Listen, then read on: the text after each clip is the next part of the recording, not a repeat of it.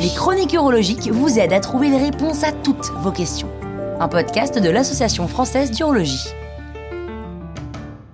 Botox dans la vessie ou pacemaker de vessie, comment choisir? Quand vous serez amené à vous poser cette question, c'est que vous souffrirez d'hyperactivité de vessie. L'origine du problème est encore assez méconnue, mais on estime qu'elle est surtout d'ordre neurologique. Votre cerveau reçoit des instructions de la vessie en lui disant que vous avez envie d'uriner, alors même que votre vessie n'est pas pleine du tout. Au quotidien, ça peut poser de sérieux problèmes. Imaginez, vous avez bu une quantité tout à fait normale de liquide, ni plus ni moins, mais vous ressentez une envie impérieuse et soudaine d'uriner. Et ça, plusieurs fois par jour. Et ça peut même conduire à des fuites parce que votre vessie se contracte pour se vider, comme si elle pouvait plus tenir. Mais attention, même si ça y ressemble, c'est pas la même chose que les problèmes de vessie douloureuse. Eux aussi peuvent entraîner des envies pressantes d'uriner, mais ils n'ont pas la même cause et donc pas le même traitement. Quand le problème vient d'une vessie hyperactive, on traite d'abord par les médicaments ou par des stimulations électriques le long du nerf avec des électrodes au niveau de la cheville et du mollet. En parallèle, votre urologue va vous encourager à changer vos habitudes en réduisant la consommation de boissons excitantes pour la vessie, comme le thé ou le café. Mais si aucun de ces traitements ne donne satisfaction, votre urologue peut vous proposer de passer au Botox ou au pacemaker de vessie. Petite précision, on dit pacemaker, mais c'est pas vraiment comparable à un pacemaker cardiaque. Hein. En fait, il s'agit d'un petit boîtier électronique qu'on insère sous la peau, dans le gras de la fesse. Pour bien choisir entre les deux, il faut comprendre déjà la différence entre les deux. La toxine botulique, hein, parce que c'est comme ça que ça s'appelle, Botox c'est le nom du produit, on l'utilise fréquemment pour des soins esthétiques. On l'injecte dans le visage pour estomper les rides parce qu'elle permet de relâcher les muscles. Bien, c'est la même propriété de décontraction musculaire qui sert pour la vessie.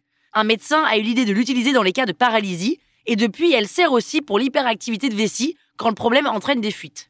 Mais dans 5 à 7% des cas, le relâchement de la vessie grâce au Botox est tel que la vessie ne peut plus se contracter. Elle se remplit sans qu'on puisse la vider par les voies normales. Et alors, il faut évacuer son urine plusieurs fois par jour à l'aide d'une sonde.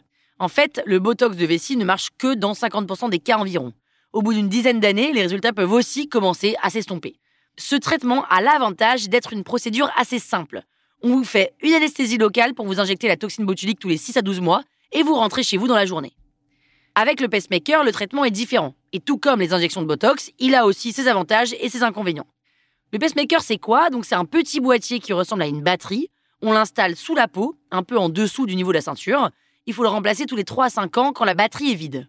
Et depuis pas longtemps, il existe même un autre modèle, plus petit, de la taille d'une clé USB, qui lui se recharge par induction grâce à une ceinture de recharge qu'on porte une à deux heures tous les 15 jours. C'est garanti 15 ans, franchement, c'est beau la technologie. Hein. Quoi qu'il en soit, les deux systèmes fonctionnent de la même manière.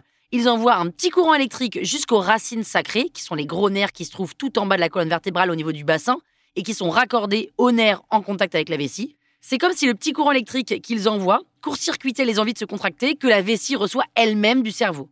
Comme les injections de toxines botuliques, ce système-là fonctionne aussi dans un cas sur deux environ. L'intérêt, c'est qu'il y a d'abord une petite phase de test de quelques semaines, pendant laquelle les résultats sont positifs dans 80 à 90% des cas.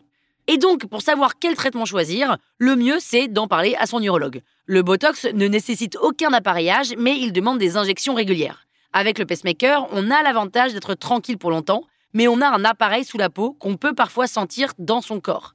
Le point positif à retenir, c'est que les deux traitements ne sont pas incompatibles on peut passer de l'un vers l'autre en fonction des résultats et de la manière dont on supporte le traitement. Voilà pourquoi ça vaut le coup de consulter un urologue régulièrement.